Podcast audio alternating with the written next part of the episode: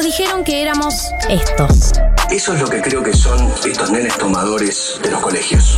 Unos verdaderos conchudos. La ausencia de proyectos en los jóvenes que quedan atorados en los 17 años y después viene una cosa de abismo. Cada vez hay más jóvenes que no estudian ni trabajan porque ni siquiera quieren insertarse en el mercado laboral. ¿Qué pasa con los pibes que no tienen futuro? Pero hace mil años que no tienen futuro.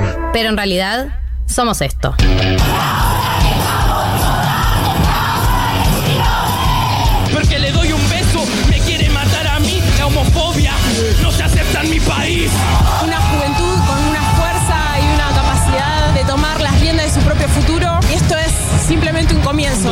Y amigas vimos que en todo el mundo millones de pibes y pibas se estaban movilizando para luchar contra la crisis climática y ecológica. Decidí que no decidan por mí.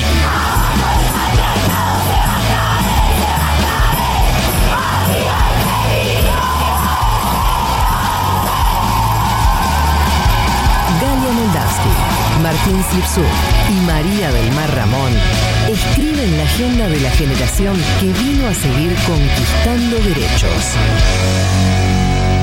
Esto es 1990.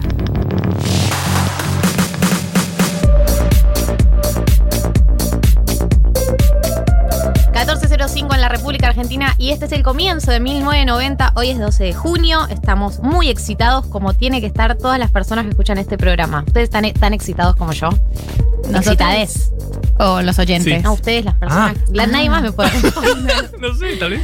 Eh. Era una pregunta abierta a los, a los oyentes y que manden sí al app. Eh, bueno, es, pero bueno. Está bien. ¿Eh? Pero, pero sí, entonces también, si están tan excitades como los integrantes de este programa, manden eh, sí Al a la- 2020. Eh, sí, a lo del, 20, a lo del 2020 también. ¿Alguna vez mandaron en esa época que se podía mandar el mensajito ese? No. ¿Alguno de todas Pero las la cantidad de que horas había? que estuve viendo tele y descifrando esos acertijos. Santiago del Moro no estuvo en un- No, eh, él era full Match Music, MTV, No, no, nunca no. pasó por eso. Era, era menor nivel, me parece. Claro, no era esa escala. Pero la cantidad de acertijos, el cronograma, eh, no sé, el- no sé qué cosas había. Como horas, horas. Eso inventó horas. el Sudoku, yo creo. Esos programas inventaron. El Sudoku fue inventado en uno de esos programas en el que mandaba sí al 2020. Eh, sí, totalmente, sí. Todo- hoy estamos muy sí.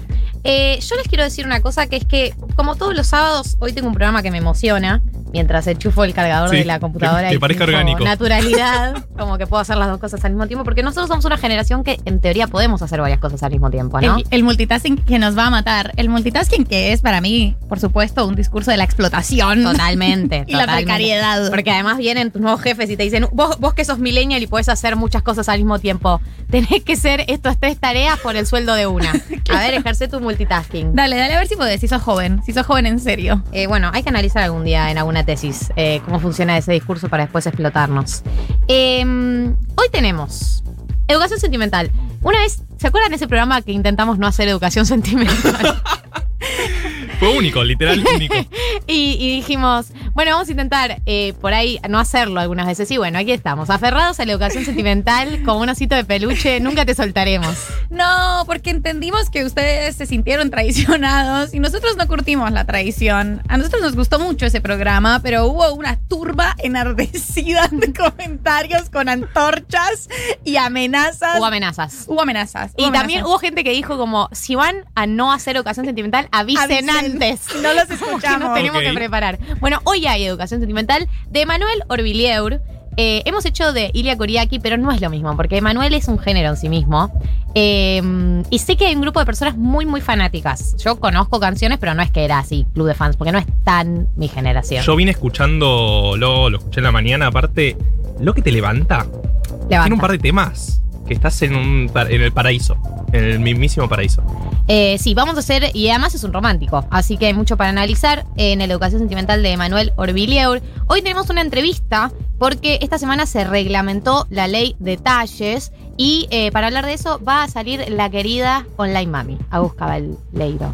The One and Only, eh, que además nos emociona un montón porque no solo queremos hablar de la ley de talles, sino de estilo, moda y vestirse, vestirse. Cómo, cómo negociar esta cosa que tenemos nosotras de, sobre todo por nosotras, digo Galia y yo, de ser, de ser personas que siguen tendencias sin Sí. criterio propio. Esto se puede negociar, no se puede negociar, podemos llegar a tener un estilo. Se puede, se puede hacer todo, se puede todo. Bueno, eh, y además es una copada. La verdad que las que la seguimos en redes sabemos que es una referenta muy copada que, que, eh, creció mucho en el último tiempo y está buenísimo tenerla acá. Tenemos glosario de economía. Yes. Martín. Porque está sucediendo en este momento la reunión del G7. Mira la, a la tele, Mechis. Miré la como, tele y ¿qué, dije, ¿qué está como, pasando? ahora, eh, Eh, vivos. sí, vivos. El G7, vamos a explicar un poco qué es, pero se están reuniendo este fin de semana en Inglaterra. Y una de las cosas que estuvieron charlando es un impuesto mundial. Así como lo escuchan. Y vamos a estar hablando y explicando de ¿A eso. ricos? A empresas. Bien. Bien, ok. Voy a aprender todo en Sí, tu sí, columna, sí, porque la poca información, o sea, ya con mi pregunta. Todo crecimiento. Del cero al infinito. Hoy cuando te pregunté con qué venís en glosario, también era como, ni idea de lo que vas a hablar. Vamos a aprender acá al aire. Y eh, por último, tenemos hoy curso de cine de un tema que me encanta. Eh, me encanta este tema.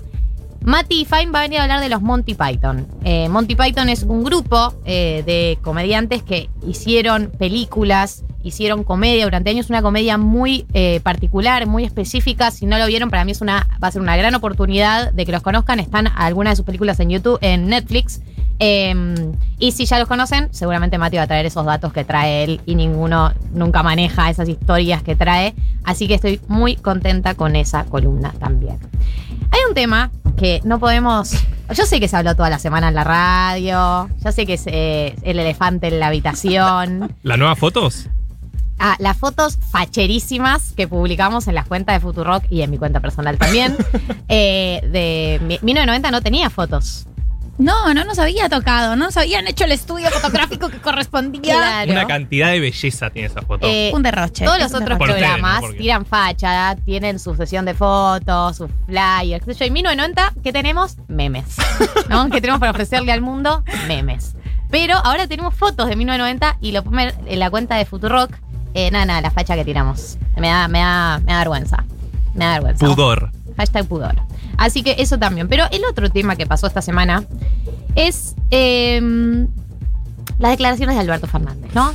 Eh, na- no hay nada que no sepan. No hay Ya nada está. que ustedes no sepan. Yo no voy a decir nada que ustedes no hayan visto, no, no hayan charlado con sus amigos, con su familia, lo- no hayan escuchado en la radio. Eh, voy a sumar algo que María ya ha dicho, pero que yo adhiero, que es eh, que creo que los presidentes argentinos cuando llega un presidente de España tienen como complejo el colonizador, como ahí viene tu colonizador, actúa normal. Como que se pone muy nervioso frente a ex colonizadores. Es como, nos independizamos hace un montón, tipo, no hace falta tanta cosa. Pero mm, no es la primera de Alberto, el primer eh, error no forzado, Furcio. Esto no fue un error no forzado. Esto fue, bueno, una declaración basada en un conocimiento errado. Eh, pero bueno, tuvo varios furcios. eh, tuvo el del el retweet del meme. Ay, por Dios. El retweet del meme. Las vacunas.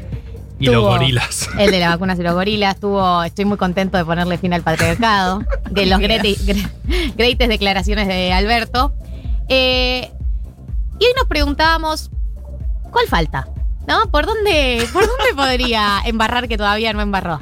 Eh, sobre todo por dónde, o sea, no, igual para mí el flanco siempre era Twitter y ahora ya no estoy tan segura, ahora creo que fuera, fuera de Twitter también corremos riesgos, eh, porque también, esto lo hemos dicho, todo el mundo lo sabe, habla muchas veces al día, con lo cual para mí es solo humano que si vos hablas muchas veces al día públicamente todos los días, Eh, digas boludeces. Digas boludeces, Sí, eso es real. Eso es, es- la estadística es alta, la probabilidad es alta. Es alta. Y también que eh, reírnos de, de nuestro presidente es algo copado, también es saludable. No hay que tomarse tan en serio en, en muchos. O sea, no hay que tomarse tan, tan, tan en serio. Hay que poder reírse. Estaría bueno que no diga tanta burrada también, ¿no? Claro, yo creo que esta última en particular era para, era para indignarnos. O sea, era para reírnos e indignarnos, pero era para hacer las dos. Pero la de estoy contento de ponerle fin al patriarcado era más para reírse. En cambio, la última. Te- Teníamos, podíamos reírnos, sí, porque Twitter sí es una fiesta, pero teníamos que indignarnos un poco también, porque es muy fuerte lo que dijo. O sea, te boludea Bolsonaro.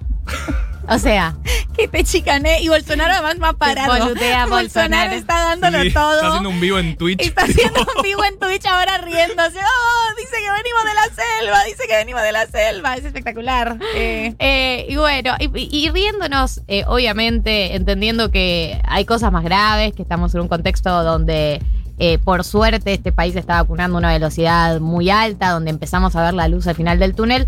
Podemos preguntarnos cuál falta. Yo eh, pienso que a Alberto le faltaría meterse en el conflicto de Medio Oriente. Como tirar alguna como. Como se picanteó el otro día eh, en Palestina, ¿eh? En esas entrevistas queda descontracturado y no le sale tanto. Sí, como cuando hizo la gira de entrevistas cuando murió Maradona, dio tipo cinco entrevistas en un día. Y fue Contando como- la misma historia y distinta. Contando la misma historia de cuando él era estudiante, me la sé de memoria. De cuando él era estudiante. pero de repente era Derecho. estudiante y de repente ya no era estudiante. Ya no era como estudiante. abogado y de repente. No, no era cerraban los números Sí. de cuando él era estudiante y era fan del bicho. Eso lo, lo sé, o sea, yo lo sé, memoria está mal, lo escuché demasiadas veces, no corresponde. Y sí, hizo gira, él hace mucha gira de Hace- tiene, jirafa, tiene jirafa días. Para mí entrevistas. tiene días donde le roba el celular al, al prensa y se encierra en un baño y empieza a atender. Hola, hola. Totalmente. Pero hubo una que le hicieron en televisión, no estoy segura cuál, me parece que fue la veinteava entrevista en C5N en la primera semana, que él da desde un cuarto blanco, que para mí es el baño, sea, un cuarto blanco donde no hay buena señal. Con el celu, con una Con el- cámara. con el celular. parada. Hola, aquí estoy, aquí estoy. Alberto, como escondiéndose de todo el mundo. Alberto, ¿estás dando una entrevista? No, no, te juro que no. No estoy dando una entrevista. Estoy hablando con mi mamá. Eh, sí, sí, sí. Eh, bueno, acá decía Ju, dice, Alberto podría mandarse una tipo Buenos Aires versus provincias, ¿sí? Todavía no. Eso podría pasar. Eso podría pasar. No, no nos hemos Eso- metido en ese mundo. No, podríamos meternos en ese mundo. Estamos todo el tiempo muy border también de, de federal. Y pasa que el tema de la pandemia, ¿no? Se mm, puso muy en relieve el tema federalismo, porque una se da cuenta la centralidad que tiene lo que pasa en el AMBA, ¿no? Tipo, la ¿qué decidió la reta sobre las restricciones? Esa es la noticia, Todos ¿no? los canales en todos nacionales. los diarios. ¿Qué decidió la reta sobre, la- sobre las restricciones? Te diría al- más, ni tanto Kicillof, o sea, es como primero que decidió la reta y después que decidió Kicillof. En general también es porque la reta suele romper más con la decisión nacional, eh, como ahora. La reta está tipo, ¿alguien dijo no hay COVID? Digo, ¿Acaso se terminó la pandemia? ¿Acaso bajamos los casos y eso quiere decir que se terminó la pandemia? Bajamos los casos igual, los bajamos poco. Bajamos la curva, pero hay muchos casos todavía. Pero sí es. ¿Alguien dijo luz al final del túnel? Sí. ¿Alguien dijo estamos vacunando, también conocido como vuelven las clandestinas? No, está en ese nivel. Bueno, esta semana anunció eh, Horacio Rodríguez Larreta que iba a extender los horarios. Ya, la, ¿Ves? Ya me pongo porteña de nuevo. Ya me pongo a hablar de las restricciones de la reta. Yo le pido Basta. perdón a toda la gente que no vive en la ciudad autónoma de Buenos Aires porque ya me estoy metiendo. Soy una víctima de los medios yo. No soy los medios, soy una víctima de los medios. Bueno, Axel también anunció que, que había aperturas. eh, Sí, pero la reta más. La Sí, reta y más. nadie llega al final de La reta anuncio de Axel siempre aparte. más. Le dice, ¿a vos qué vas a abrir, Axel? Mira cómo yo hablo el doble. Me parece que abrieron parecido, igual. Eh, Eh, clases presenciales. Y la reta dijo que quiere abrir shoppings, quiere abrir eh, teatro y cine con aforo El limitado. miércoles, a partir del miércoles, Eh, ¿no? O del viernes. No, creo que en la provincia es a partir del miércoles y que en ciudades del viernes ya chequeamos. Ya vamos Sí. a chequear Eh, esto. Estamos al pero aire. alguien el otro día.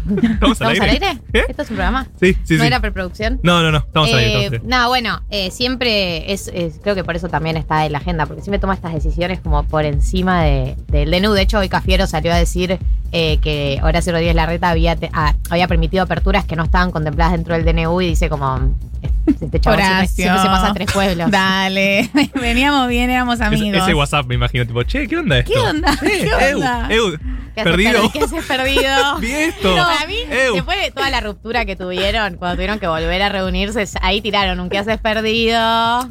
Para mí ¿En qué se las- las restri? Se las manda con la carita esa que se pregunta, emoji, carita preguntándose, hola Horacio, le manda la noticia y la carita, el emoji de la carita, ¿qué es esto? Pensativa. ¿Por un, qué? un sticker del mismo. Volviendo al tema de Alberto, para mí el próximo Furcio va a ser en Twitter. Yo voto Twitter porque está descocado ahí. está- hay algo que no está funcionando. Bueno, es Twitter. Todo lo condensa a su Twitter. Eh, para mí va a tirar algún, men- o algún tirito así como en su feed. Viste que ha pasado. Alberto, prepresidente, tenía unos mensajes medio raros. Tira. Al- Alberto, presidente, había tirado tiros por Twitter. Bueno, para mí vuelve con esa, como se equivoca un DM y lo pone, lo pone de repente en su perfil, una de esas. Yo me inclino por Twitter, pero eh, likes. Me- los Oh. me gusta, Alberto le me dio me gusta. gusta Ah. a Porque es un nuevo periodismo de investigaciones, eh, Sí. los me gusta que le da en Twitter eh, eh, la gente. Igual vamos a decir la verdad, hay una información en los me gusta que le da la gente. Obvio, yo Muchísima entro un montón información. de perfiles a los me gusta. Aparte, cuando no dicen nada, hay un evento importante y el político elige no decir nada, yo siento que es porque adrede no quiere decirlo, entonces voy a su me gusta a saber qué le puso. Eso lo aprendí de Ángel de Brito, que me enseñó que cuando alguien no opina de un tema hay que fijarse en los me gusta y, y seguro su opinión está ahí. Un saludo a Tea y a Ángel de Brito que te formaron. Un saludo a, to- toda la gente que pasó por mi formación y acá estoy, haciendo estas cosas. Pero bueno, hoy tenemos un gran programa. Ha sido una semana difícil, ¿no? Te- teniendo que reírnos de temas que nos angustian un poco, pero estamos más cerca de la luz al final del túnel. Y yo siento que si 1990 alegró a la gente, y por la gente me refiero a mí misma, a ustedes dos, ni idea si el resto de la gente está alegrada. Yo- a mí es mi luz eh, al final de la semana. Eh, si nos alegró momentos difíciles, vamos a estar extasiados cuando, no sé, nos vacunemos, ponele. ¿Qué Oh, iba a ser Dios. 1990? Vamos a venir desnudos a hacer el programa cuando estemos Dios. vacunados. Yo ya estoy re excitada y mirá la vida de mierda que tenemos, no tiene sentido.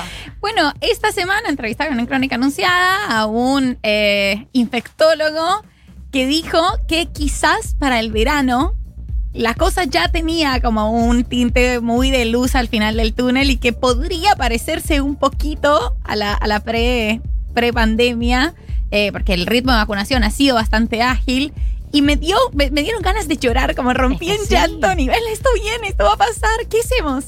Nos juntamos con la gente. Claro, tipo. ¿Cómo era eso? Yo siento que eh, 1990, cuando ya estemos saliendo de la agonía, va a ser solo educación sentimental. Vamos a hacer solo educaciones sentimentales en loop. No vamos a poder hablar de nada. Vamos a- bueno, hablemos de. Hagamos un perfil como, ¡No!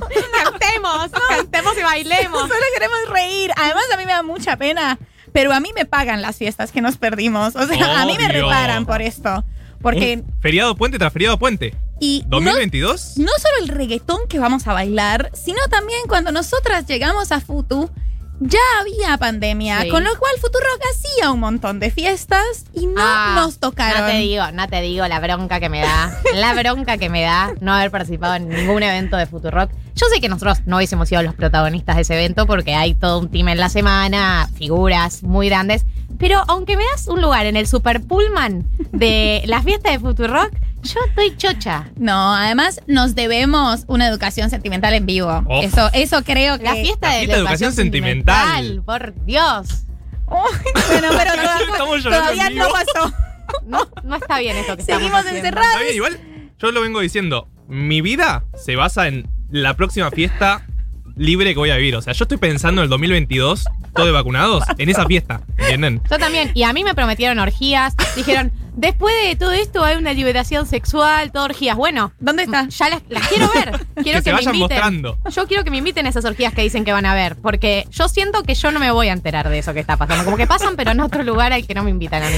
Así que me gustaría que si va a suceder toda esa liberación sexual, me inviten a formar parte de esa oleada. Quiero ser como en los 60 la liberación sexual. Yo quiero formar parte de ese movimiento. No quiero que me pase por el lado. No, no quiero analizarlo sociológicamente. Quiero ser protagonista, no entender nada y, y- y formar parte de la oleada. Estar en la euforia. La agenda de una generación. 1990. Futurock.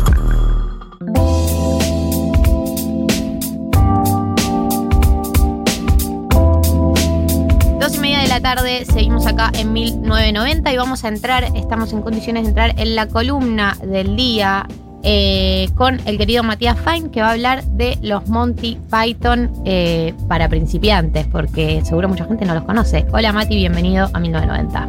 Hola Gali, hola a todos. Marto, María, ¿cómo andan? ¿Qué tal todo por allá? Olis, ¿todo bien? ¿Tú? Bien, bien, muy bien. Estoy muy ansioso y muy contento de la columna de los Monty Python. Es un grupo que amo profundamente. No sé ustedes si vieron cosas de los Python, si los conocen, cómo se llevan con Yo ellos. escuché el último disco, está muy bueno. No, Bien, no los conozco, he, he consumido. eh, son de esos gustos creo que vienen medio de sangre, ¿no? Como de mi padre, incluso Total. mi suegro, como con, con la familia de, de mi novio, no sé, como que hay algo medio generacional ahí que a nosotros nos pega por, por la generación de nuestros padres. Sí, a mí también me lo, me lo introdujeron mi- mis padres, mi madre particularmente, eh, y yo vi Life of Brian. Sí. La vida de qué Brian. peliculón, qué Sí. peliculón. María, vos. María, ¿estás en silencio por algo especial? o- consumí consumí eh, sí. poco, la verdad. eh, llegué a conocer a los Monty Pythons en Argentina, de hecho, por una amiga a cuyos padres les gustaba un montón, pero se ve que mis mapapis no eran tan progres eh, y, no, y no llegué, no llegué. Eh, así Sí. que es, es una relación ya tardía con los Monty Perfecto, sí. Python. eh, eh, Sí, es muy mapapis progres, ¿no? Eh, eh, De digamos. obvio. Le mandamos un saludo a Caricias que, que esta semana Elisa Sánchez me dijo que no me pueden llegar a convocar. Estoy muy excitada porque me convoquen a Mapapis Progress. ¿Posta? Sí, por el video que subí cantando seminares a Sí. los 8 años. Dios, es algo muy importante que te convoquen a Mapapis Progress. Me gustaría mucho que pase eso. Bien, y por ese video clasificás claramente a Yo Mapapis siento Progres. que un poco eh, inconscientemente estaba buscando que, a Bien. alguien me detecte. Desde, desde Sí. los cuatro años, desde los cuatro años esperé este momento. Sí. Bien, bueno, eh, yo a mí me pasó que entré a los Monty, creo, por eh, el sketch de los filósofos jugando al fútbol, que es Buenísimo un sketch bastante ese conocido. sketch. Buenísimo, buenísimo. Está en YouTube me- ese, ¿no? Perdón. Sí, sí, está sí, en sí. YouTube, está en YouTube. Eh, y está la serie completa porque forma parte de la serie que está en Netflix, que se llama Monty Python Flying Circus. Era una serie de televisión del 69 y es, creo que el tercer capítulo eh, es donde está ese sketch, que es fantástico. Eh, me río solo pensarlo. Es muy bueno. Ay, María, te va a encantar. Yo ya la conozco a Estoy ella. tan fuera de este chiste que me da angustia. no. Ya estoy googleando. Filósofos, no sé qué. No, anda anotándote. Voy anotando, voy anotando. Vayan Mati anotando y- todo. y Es el partido de fútbol jugado por filósofos. Perfecto. Sí, sí, la gente vaya a verlo, es una cosa increíble. De hecho, los Monty Python eh, son, van buscando, mucha gente los conoce como los Beatles del humor. Que a mí me parece una definición genial y que tiene un montón de aspectos de por qué son los Beatles del humor. En primer lugar, obviamente, Inglaterra década del 60. Pero bueno, mucha gente Inglaterra década del 60 y no son los Beatles de nada. Eh, estos eran los Beatles del humor, pero además porque había un fanatismo de ellos por los Beatles y de los Beatles por ellos. Amo. Dicen que, que Paul McCartney eh, interrumpía eh, los ensayos para poner el programa de televisión de los Python. Es como que yo cuando muestro videos de YouTube en preproducción, mira esto. Me imagino a Paul McCartney diciendo. Qué linda comparación, ¿eh? Me parece- Eh, sí. Es la misma cosa, o sea, cero, cero distancia entre lo que acabas de decir. Ay, la verdad, Exacto. me haces un daño a mi autoestima con esto que me decís. ¿Acaso no soy Paul McCartney? Esto me estoy desayunando ahora.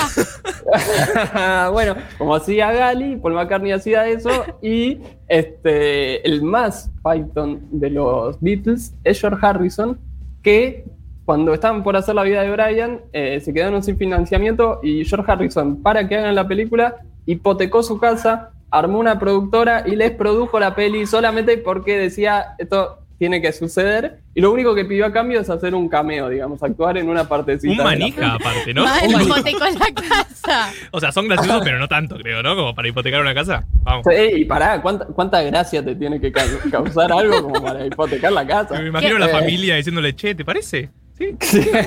Sí, sí, sí. Pero bueno, más allá de, de estas cuestiones que hacen a, a los Pythons, los Beatles, la verdad es que eh, son los Beatles porque realmente tuvieron un reconocimiento increíble en el momento en que estaban. O sea, eh, vendían, además de hacer el show televisivo y que lo veía todo el mundo, vendían sus eh, libros con los sketches en los libros y la gente se los aprendía de memoria y después los iba a ver al teatro y les pedían que hagan esos sketches y, y el público hacía el remate. O sea, una cosa totalmente Increíble. insólita. Nunca había algo así. Insólita. Y además, así como son los Beatles del, humor, porque también tienen una vigencia y marcaron un camino en relación a cómo hacer humor que es increíble y que se mantiene hoy en día en muchos aspectos. No sé, para mí hay un caso muy claro acá en Argentina que es Cha Cha. Si uno ve Cha y ve el, show de los Python, hay un montón de cosas en cuanto a cómo hacer humor que son muy similares.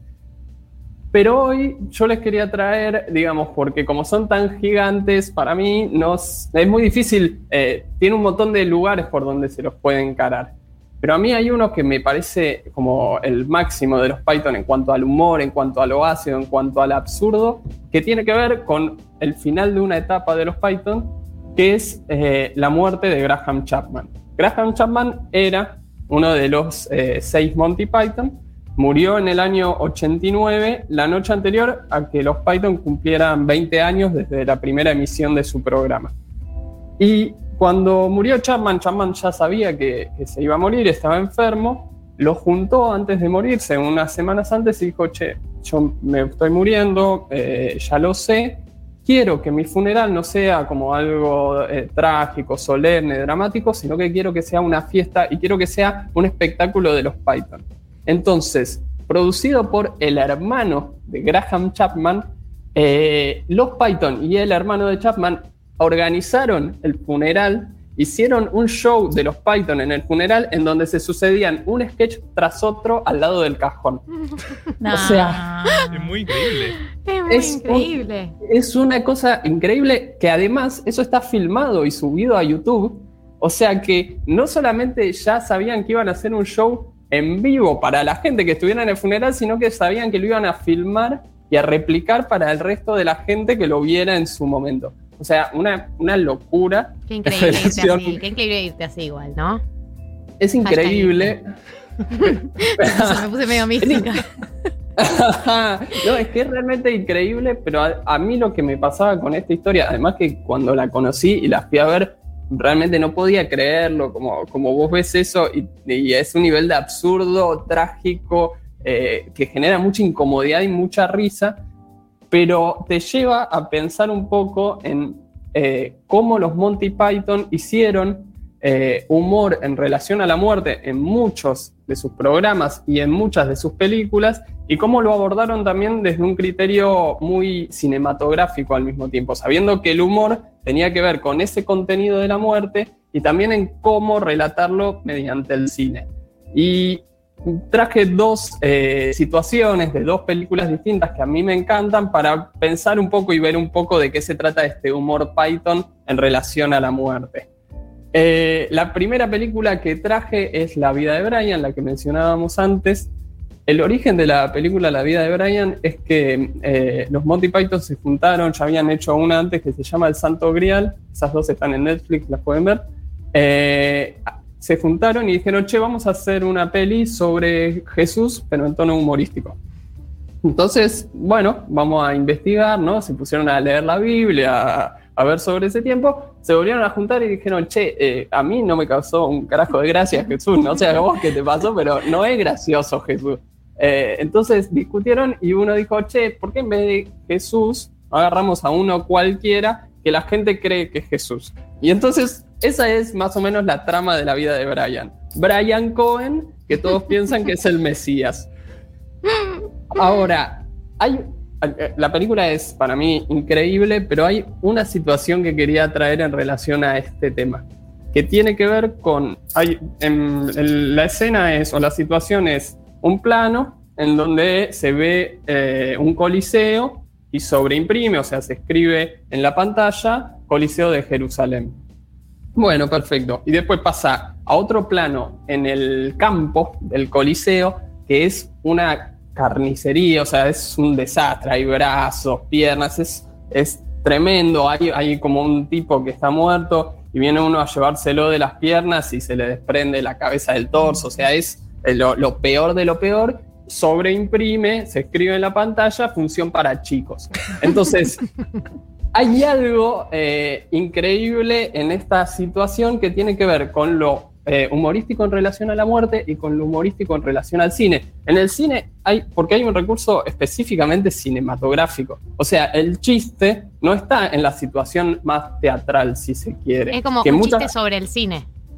Exactamente, y solo posible a través del cine. Digamos, no se puede en otra disciplina o a través de lo audiovisual, si quieren, pero el chiste está en contraponer las letras a la imagen. No se puede eh, construir ese chiste de otra manera. Entonces, esa forma en que funciona el chiste es increíble.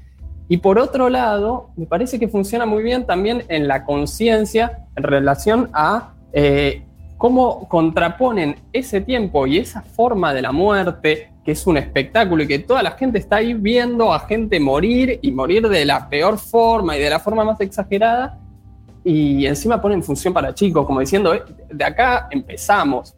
Y es muy interesante porque se opone a una forma de ver la muerte, quizás en, en un tiempo más actual, en donde es algo mucho más solemne, mucho más serio, mucho, hay mucha más distancia, hay mucho más silencio. Eh, y me parece que ahí el chiste también funciona muy bien. Digamos, hay una conciencia en esas dos cosas que hace muy interesante al chiste. Esa es la primera situación. Y la otra situación es de la película El sentido de la vida, el- el- la última película de los Python. El sentido de la vida es una película que hicieron cuando ya se estaban separando y dijeron, che, eh, no, no vamos a filmar más, qué sé yo, y un productor vino y les dijo, si hacen una película más, eh, no tienen que laburar nunca más en la vida, y dijeron, ah, bueno, entonces la hacemos. Eh, ojalá. Ojalá muchas Sí. bandas hicieran eso, tipo, ojalá Oasis hiciera eso. claro. Bueno, Igual ya no y- tienen que laburar por el resto de su vida, por eso no Justamente porque no tienen que laburar nunca más, Sí. que no lo hacen. Está bien, hoy estoy, no lo estoy floja, me doy cuenta que hoy estoy floja.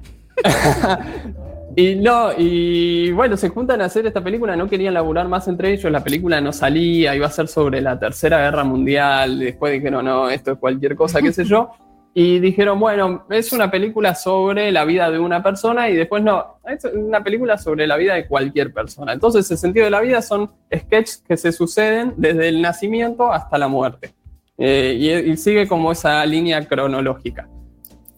Uno de los sketches de la parte 7, que es justamente la muerte, es un tipo que casualmente es Graham Chapman, que está eh, escapando y al mismo tiempo hay eh, como en una playa o algo así, un grupo de gente rodeando un pozo en donde se supone hay un cuerpo, hay un cura ¿no? alrededor de eso y hay una gente llorando, ¿no? Es un, un funeral.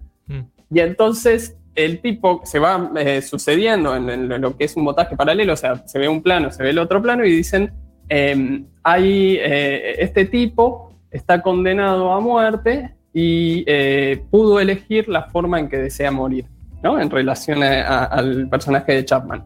Y entonces lo empiezan a perseguir como unas mujeres desnudas y él corre y las mujeres lo persiguen y se va sucediendo esa situación totalmente ridícula y eh, la situación del pozo y de la gente rodeando el pozo, no sé, en donde, donde no se sabe bien a quién están enterrando o qué, hasta que se juntan las dos situaciones y el tipo llega hasta el precipicio, se tira del precipicio y cae en el pozo a donde estaban velando a- a este sujeto.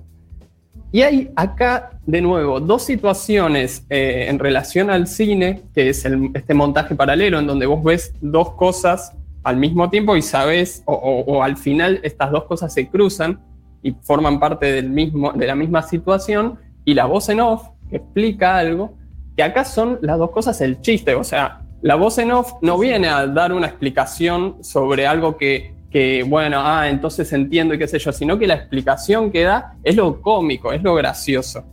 Claro, Eh, que, que no se podría hacer este chiste en, en otro formato. Exactamente. Y a la vez está esta conciencia de cómo, eh, de nuevo, la muerte es, eh, o, o puede generar gracia en esta oposición entre la solemnidad y lo más absurdo de lo Claro, absurdo. Claro. Eh, eh, y, y a la vez esta cuestión de que solo el cine permite mostrarlo de una manera tan concreta y tan clara eh, a través de este montaje paralelo. Eh, y bueno, a mí me parece que los Monty Python son un montón, tienen un montón de cuestiones a analizar y que son súper interesantes y son súper graciosos, pero un poco para ir cerrando hay dos aspectos que me, que me parecen muy interesantes. Uno es en relación de nuevo al funeral de Chapman, que decía una cosa, uno de, de los integrantes de los Python, que es Cleese, que cuando hablan de esa situación del funeral, dice como eh, ahí surgían todas las emociones y medio que no es que queríamos hacer reír, sino que sabíamos que iba a ser una situación graciosa porque también era algo genuino en relación a nuestro amigo que, que había muerto. Y me parece que esa cosa que tienen los Monty Python en relación a saber analizar, reflexionar y pensar sobre las cosas y a la vez hacerlo de una manera tan genuina y tan emocional, hace que realmente funcione muy bien, que uno les crea en relación a lo que están haciendo y que realmente se ve ese pensamiento y esa reflexión y a la vez la naturalidad con la que lo hacen. Y por otro lado, hay un libro que sacó Chapman tres años antes de su muerte, que se llama Autobiografía de un mentiroso, que es justamente su autobiografía, y no solamente hizo el libro, sino que hizo un audiolibro. Y en 2013 los Monty Python recuperaron ese audiolibro o, lo volvieron a utilizar para hacer una película de animación en donde inventan diálogos a partir del audiolibro y voces que ponen ellos a los padres de Chapman, a ellos mismos. Eh, bueno, aparece un momento eh, Cameron Díaz que hace la voz de Freud. Digo, es este nivel de absurdo. Pero me parece que esa película, que la pueden encontrar en internet, que es muy interesante y es muy graciosa, es un poco de nuevo como un capítulo más, un escalón más de esa conexión, de ese encuentro entre lo cinematográfico y el recurso cinematográfico, en este caso es la animación, y lo que causa gracia en relación a la muerte, que es muy incómodo, pero que a la vez saben hacerlo de una manera increíble y para mí funciona, funciona muy bien. Es un aspecto muy interesante de los Monty Python. Bien. Eh, Monty Python. Mati, alguien que no vio nada, eh, ¿por dónde le recomendás arrancar? Eh, para mí, para mí, el sentido de la vida es el mejor lugar para arrancar y la vida de Brian es la mejor.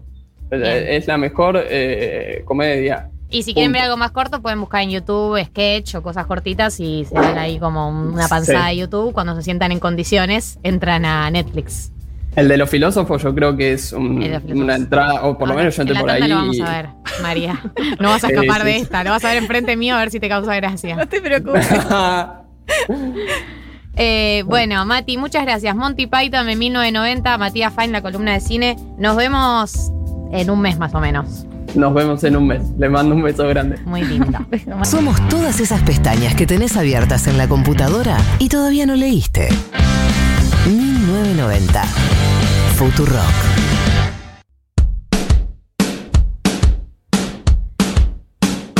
14.54 y entramos en la educación sentimental del día de la fecha. Este es Emanuel Orvilleur y esta canción es No Como.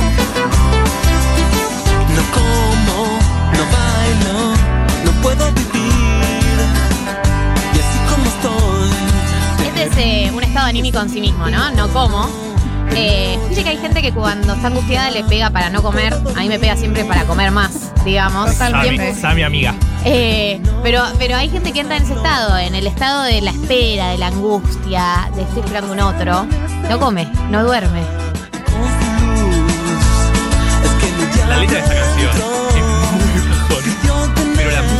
ahí arriba, es el meme ese, tipo la casa negra y la casa de todos los colores. Sí. Es literal ese. Es como la música brasilera, que vos no sabes que estás cantando, pero sabes que el ritmo siempre arriba. Desvela, tropieza con Dios.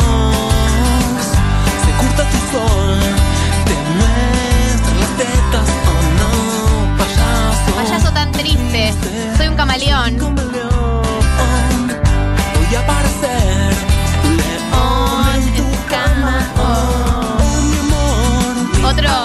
cantante que canta, eh, que canta beboteando. Sí. Siempre, siempre está Una voz beboteando, muy imitada también, ¿no? También una voz muy imitada. Es un beboteador serial, Emanuel. O sea, me parece categoría beboteador serial. Aunque quisiera, no podría no bebotear. Es como No. a ver, prueba no beboteando. Y hace, ¿cómo? ¿Cómo se hace? ¿Cómo? Estoy no beboteando, ¿eh? Estoy así normal. Mm. Con, con la cara de costado. Se vino con los hijos. Mira, mi amor. Yo soy así.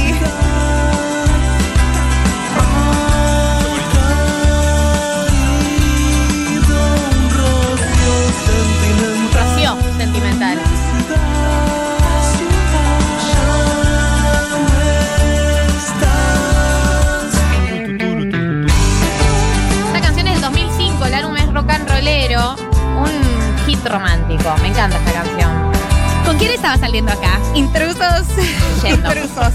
¿Con quién? ¿De quién era novio, Emanuel? Porque siento, o sea, siento, intuyo y he escuchado que una, una carrera Sí, sexoafectiva. Muchas, muchas horas de intrusos.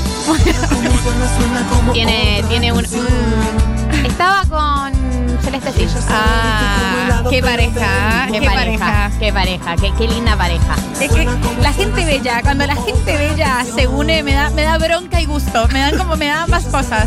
Y además, no sé si viste el hijo que tiene con Celeste. No.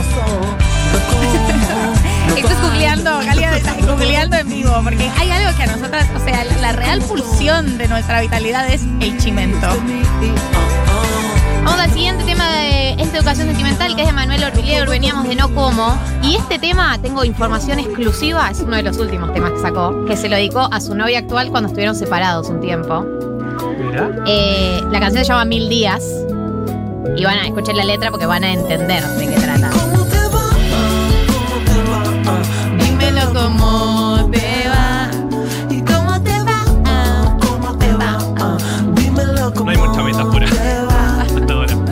¿Qué haces perdida? El famoso. Yo sé que dijimos de tomarnos un tiempo, pero me quedó este cenicero tuyo en casa. Me parecía muy importante que nos juntemos a devolvértelo. Dejaste estas medias. Porque aparece el hey, ¿cómo te va? Bien. Y hay como tanta fuerza en esos mensajes. No, bien, bien. ¿Vos? ¿Vos? No, anoche, anoche lloré toda la noche, pero ahora estoy bien ya.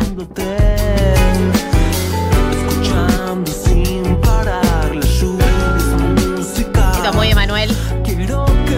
nos volvamos a mojar. ¿A qué se referirá, no? Hashtag metáforas. Como serpiente al cascabel, mi reino por volverte a ver. Yo quiero que me reino por Mi reino por ver. volverte a ver me conmueve. Me conmueve, Me muchísimo. Que si, si Emanuel me dice reina, no me molesta. El resto de la gente La verdad está raro. ¿Qué haces reina? Te dice. Y vos haces cara de. Ojo que puede ponerse la tendencia del reina. Oh, ¿Qué está pasando? Oh, ¿Qué puede ser? ¿Cómo te va?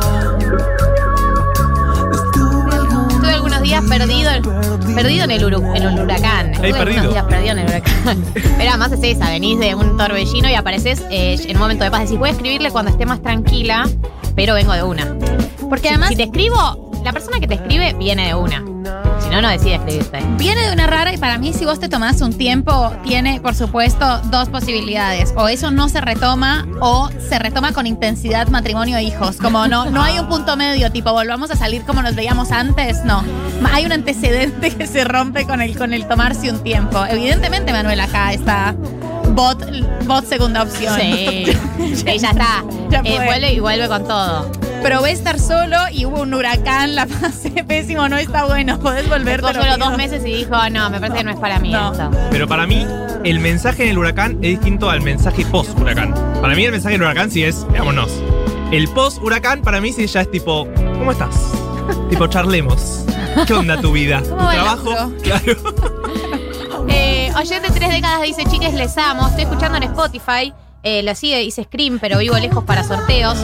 Eh, los estoy escuchando de atrás para adelante y ahora en vivo. Me representan, los conocí hace poco. Beso. Qué lindo representar a alguien. Y en me gusta algún lado. el de, de atrás para adelante. Me gusta como el Season 1 y el Season 2 de Qué, qué 1990. intenso debe ser escucharnos tanto tiempo, ¿no? Como escucharnos seguido, no esperar. ¿Viste como cuando con Game of Thrones esperabas de domingo a domingo y la veías espaciada? O la gente que llegó tarde y se comió toda la serie junta. Son experiencias distintas. Yo, yo perdí creo que dos meses de mi vida. Quería, quería que terminara para volver a salir a la calle. Esto es Mil Días, este es Manuel Orvilleur, el año de la canción es el 2019. Vamos a pasar al siguiente tema de esta educación sentimental. Ay, me encanta esta canción.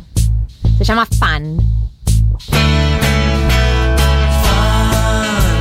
Y va a. Mucho corito. Tiene mucho corito el tema. fan. Además es muy millennial, tipo, ay, fan, soy fan. Soy fan de eso. Lo que nos pasó. ¿Vos haces coros, Marto? Dale. Te conocí. Me encandiló tu mala onda. Ahí ahí. Calculemos lo que nos pasó. Ay, quiero hacer coro yo también. Lo cambiemos.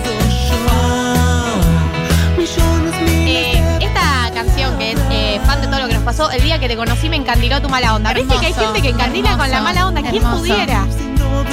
¿Quién pudiera? Yo quiero traer. Viste que hay gente que es un tipo de atracción. Es medio ortiva esta persona, pero como hay una mística cómo queda ese relato. Cuando yo te conocí me caías mal. Ay, eso Ay. que te decís en la cama, además. En, la- en conversación de cama. Cuando yo te conocí me caías pésimo. Ay. Eras una ortiva. Y ahora ¿Yo? estamos acá. Y ahora Ortiva. estamos acá cogiendo. No, Ortigo, no, no. ¿Por qué? Me decís a mí, ortiva la voz.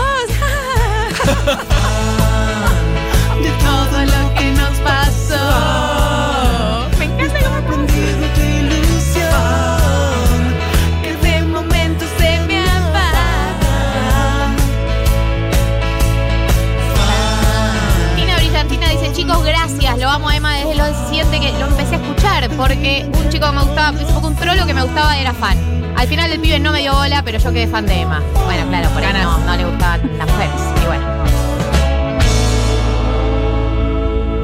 Vamos al siguiente tema de esta educación sentimental. Esto es Amor Loco, el año es 2010, el álbum es Amor en Polvo. Otra de las canciones eh, beboteando, deseando, atrayendo de Manuel Olivier. Esto es educación sentimental. Si querés puedes mandar tu audio cantando. Ahora ya no tenés un pretexto, una razón que te impida gozar. Pues yo te sueño de noche y de Eh, acá Jessica me anota que la canción fan es eh, de una serie de Dolores Fonsi que se llamaba Soy tu fan. ¿Viste? Platazo. Saludos. Gracias, Jessy. Te queremos, Jessica. Que además Jessica me asesoró para la elección de canciones porque Jessie es fanática de Emma. Y yo, con algunos artistas, me cuido porque tengo miedo de hacer mal la selección. Entonces me asesoré. La semana pasada me asesoré con Poli, con Sandro. Es como las fuentes que hacemos para el perfil. Claro. Consulto fuentes. Y acá con Jessie. fumar la siesta. Porque este amor es loco, este amor es loco, loco. Tiene, Tiene a mis vecinos aterrados. Este amor. Metáfora. la metáfora. Siento que la lluvia lavará lo malo que hay acá. Ahora ya no tenés un pretexto, una razón que te impida gozar.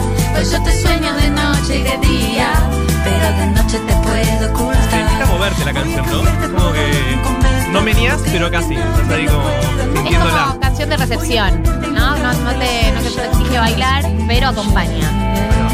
Abrimos un. Un blasfemia. Canción de caminata para mí, ¿eh? Esta caminata con solcito. Que vas como. Está todo bien, Acá Oyenta Neuquina nos dice, chicos, ¿vieron Pitada eh, de, en YouTube de Manuel? Hermosas canciones, fotografía, locación, todo. Yo escuché el disco, eh, que son todas las reversiones de estos temas, pero no sabía que estaba en YouTube como video. Yendo. Todos los días se aprende algo nuevo. Tiene a mis vecinos aterrados. Creen que hay macumba. Creo que hay macumba. Que la lluvia que la lluvia lavará lo malo. ¿Qué hay que acá? Loco, loco, loco. Qué bien está Marto con los coros. Eh, me especializo en eso. Eh, lo habrán notado en Shakira, el tema rap y coros, me vuelve loco. Porque significa que conoces la letra en serio, ¿viste? Yo te quiero mucho, pero lo que pasó con el coro de pies descalzos potenció mi amor como a niveles la astronómicos. La audiencia potenció la- el amor hacia vos con tus coros de pies Un descalzos. saludo a mi hermana que nos hizo ir a ver a Shakira cuando yo tenía 6 años al polo. ¿no? Ahí arrancó todo. Claro, ahí arrancó todo. 2001.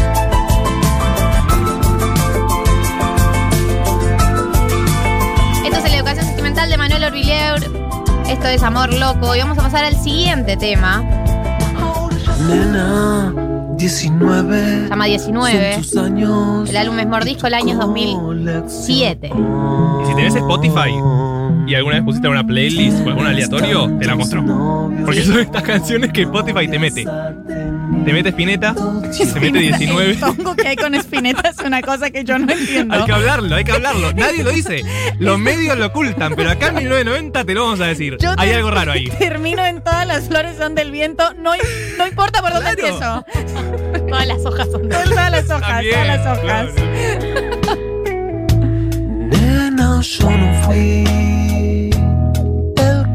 te mandó a matar. Yo no fui que te mandó a matar. Entendiste mal. Lo entendiste mal, no te quise lastimar. No te quise lastimar. Pues nena, Lo entendiste mal. yo no quise matar. Hay, hay un mea culpa, ¿no? Porque dice. eh, Nena, lo entendiste mal, yo no quise matar lo nuestro. Y ahora sigue con el mea culpa. Porque habla de la soledad de su cuestión emocional. Eso es eh, una masculinidad admitiendo que les cuesta hablar de las emociones, ¿no? A los hombres. Sí, a mí lo entendiste mal me molesta un poquito. O sea, vos Perdón te si- perdón si te sentiste mal. ofendida. Literalmente, perdón si te sentiste ofendida. Lo explicaste mal vos, chabón. O sea, que vos no puedas expresar tus emociones no hace que esa pobre chica de 19 años tenga la culpa. Yo no quise ya no tenés un pretexto, una razón que te impida gozar. Yo te sueño de noche y de día, pero la noche me puedo ocultar. Voy a cambiarte por algún cometa y no creo que nadie lo pueda notar.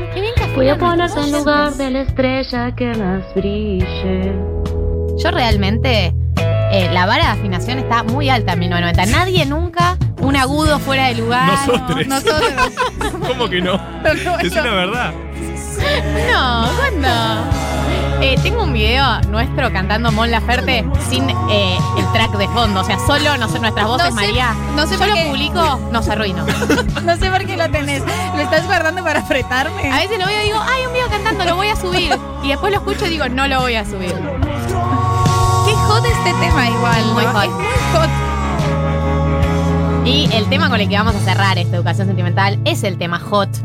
Por excelencia, porque habla de, habla de eh, el mensaje de las 3 de la mañana. O la llamada de las 3 de la mañana. de mujer, poesía para desentristecer, parecida a una coupé.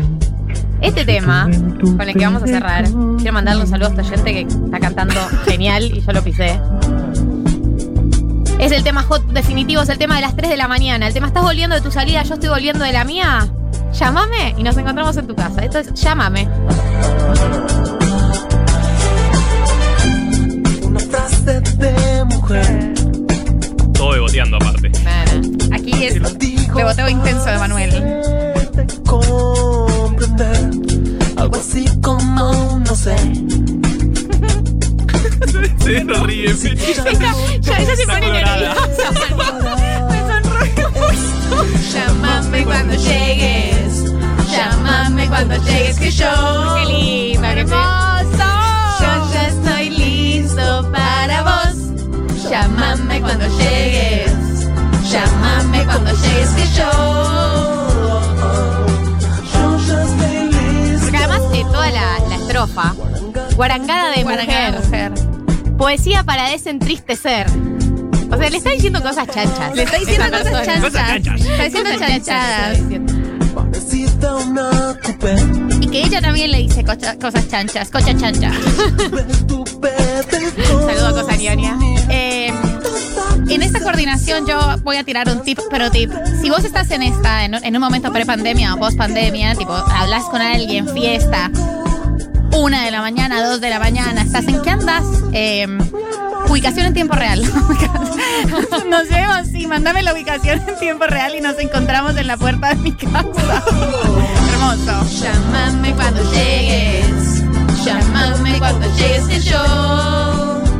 Eh, yo quiero decir algo. eh, buenísimo encontrarse después de la salida, pero para una neurótica como yo, me mata el tema del horario. ¿En cuánto terminás? Y nosotros ya estamos terminando. Vos, viste que uno No, empieza con sí, los horarios sí, y es como, no sé, definamos un horario porque yo me quiero relajar en este encuentro social. Si estoy todo el tiempo pendiente de que me digas cuándo tengo que arrancar. Ya, ya me estoy despidiendo. Es muy difícil, pero ¿cuántas personas son? O sea, decime claramente cuántos besitos vas a repartir, porque aquí hay como un tema. Por eso, para mí, te lo resuelve él. Cuando salgas, mándame la ubicación en tiempo real y así coincidimos. La tecnología te, te- te ahorra ese desencuentro. de- estamos terminando. Esto es Llámame. Los dejamos con Emanuel y seguimos con más 1990 hasta las 4 de la tarde. Poesía para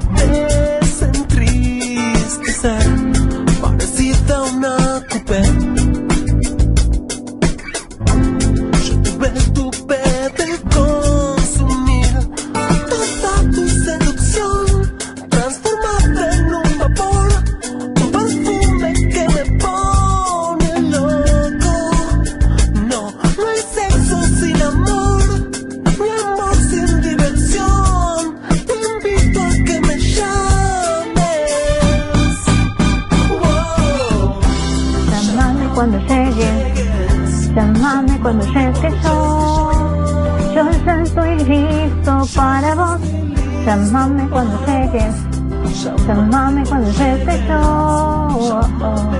Yo ya estoy listo.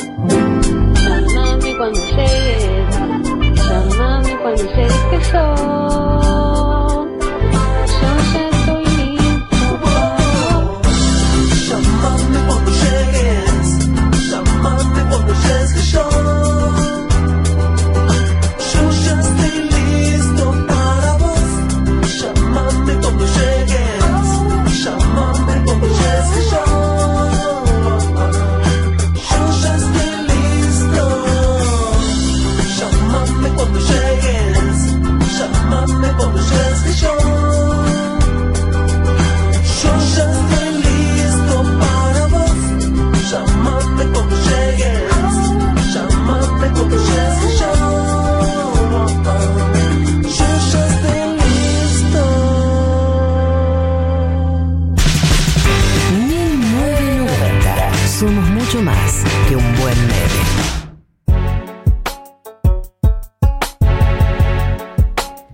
13 minutos pasaron de las 15, bajamos unos cambios, nos calmamos, nos deserotizamos, porque esta última canción tiene un erotismo en sangre muy elevado. Y vamos a hablar de algo serio. Eh, vamos a hablar de economía, vamos a hablar del G7, vamos a hablar de los temas que mueven al mundo. Así que Martín, para cosas serias, te cedo la palabra. Bueno, como dije previamente en 1990, está sucediendo el G7 en Inglaterra, en un lugar muy lindo, Carby's Bay. No sé si vieron las fotos. ¿Es la como- foto que vimos? Sí, la Eh, foto que vieron de Boris Johnson haciendo paparruchadas eh, como si fuera el tío borracho en una fiesta, básicamente. Tiene muy pinta tío borracho Sí, Johnson es, pelo, es ese increíble. Pero lo mantiene, como que le debe funcionar, ¿no? La corbata como mal puesta Ay, siempre. sí. La corbata 3 de la mañana. Casamiento 3 AM. Boris Johnson vive en un Sí, casamiento de es tres rarísimo. años. Bueno, el concepto Boris Johnson. Bueno, eh, G7. ¿Qué es el G7? Básicamente los siete países más importantes. Ni siquiera de Occidente, iba a decir de Occidente, pero no, porque no es de Occidente, porque está Japón, pero más importante es sin China, básicamente. Claro, más importante Entonces- del mundo sin China. Claro, entonces está Estados Unidos, Reino Unido, Canadá, Francia, Alemania, Italia y Japón. Como una mezcolanza ahí, como que no es un G20, es un G7, pero no invitamos a China porque no nos cae tan bien. ¿Y eso se define como en función de las- del tamaño de sus economías? No, ¿O no, se se define como ellos. nos juntamos Che, nosotros? Che, Un día hola, perdido. Tiraron ahí un WhatsApp. Estábamos y- en una cena y, y de- y dijimos somos nosotros. Sí, somos nosotros, somos nosotros. Se miraron, somos nosotros. No, esos grupos de WhatsApp, viste que tenés entre un, gru- un subgrupo El de amigos. subgrupo, el subgrupo dentro del grupo. Ese es el G7. Y se juntaron por primera vez en varios meses, porque hay una pandemia, presencialmente. ¿No? Eso es, por eso vimos la foto y nos sorprende un poco. Se juntaron para hablar varias cosas, entre ellas, por ejemplo, qué vamos a hacer ante próximas pandemias, ¿no? Dijeron, che, Qué cosa que muy probablemente pase. Claro. Que haya otras Che, pandemias. Pensemos qué podemos hacer. También pensaron inversiones en infraestructura para países pobres eh, para competir contra China. No sé si vieron que China tiene un- una política bastante expansionista de inversiones. Bueno, dicen nosotros también queremos eh, comprarnos a países pobres ingresos medios. Y de lo que vamos a hablar hoy, que también discutieron en el G7, es un impuesto mínimo a la ganancia de las empresas Del mundo. del mundo. Claro. Un impuesto a todas las empresas del mundo. Increíble. ¿Por qué? ¿Por qué? Vamos para atrás. Ya Porque sabemos la más o menos. concentración de la riqueza está en su peor momento, Sí, digámoslo. te imaginas el G7 diciendo eso, che, no da que sean tan ricos. No, No, no, no es tanto por eso. Spoiler Ah. alert. no era por Eh, eso. Los Ah. paraísos fiscales ya sabemos más o menos qué es. Pero además de la evasión fiscal, que es cuando alguien hace algo ilegal, está la elusión fiscal. O sea, vos podés eludir pagar impuestos.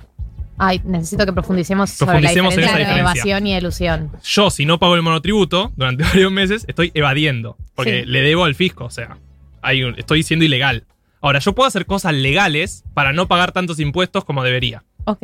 ¿Se entiende? Como abrirte una fundación benéfica. como abrirte una fundación benéfica, como abrirte una filial en un país que paga menos impuestos y que entonces yo en realidad digo, no, yo no gané plata, ganó plata mi filial en ese país que en vez de pagar 30%, como tiene que hacer en los países más o menos serios, paga 5%. Claro. Entonces, esa, toda esa dinámica de ilusión fiscal es la que intentan desarmar desde el G7. Claro, claro, que son como mecanismos legales, pero que igual sirven para evadir. Claro, ¿por qué? Todos, casi todos sabemos que las empresas más grandes del mundo pagan pocos impuestos, eso lo sabemos. Sí, pero nos gusta negarlo cada tanto. Bueno, ¿Qué pasa? Ponen mucha plata justamente en, en- en abogados, en contadores y demás para elaborar estos sistemas. Claro. Entonces, ¿qué es lo que generan? Por ejemplo, Apple, todas las fintech, todo lo que se Sí. llaman las, las economías de Silicon Valley, eh, la mayoría tiene filiales en Irlanda, en las Bahamas, en islas que son muy chiquitas, pero que tienen una economía muy grande justamente porque son paraísos fiscales o semiparaísos fiscales. Y lo que dicen es, en realidad yo no gané plata en Estados Unidos o en Europa.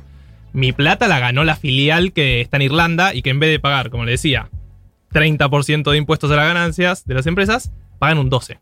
Claro, tienen equipos legales dedicados a buscar loopholes en la norma. Como, ¿cómo podemos hacer esta trampita legal, legal? Claro, es que literal es una falla entre comillas del sistema, porque Claro. el sistema, si hace 30 años te enteraste que está pasando esto, tanta falla no es. Sí, y porque también debe ser una batalla enorme a dar, ¿no? Como todas, hay un montón de mecanismos, saben cómo manejarse. Me imagino que no debe ser fácil encarar el problema tampoco. Claro, la más común es esta que le decía yo, armarse filiales y decir, por ejemplo, que la propiedad intelectual de las empresas son de esas filiales. Entonces, si yo armo una filial en las Bahamas y digo que en realidad Apple, Estados Unidos, no tiene la patente de las Mac, sino que la tiene una empresa en las Bahamas, que no tiene ningún empleado y no tiene oficina, pero tiene la patente, Claro.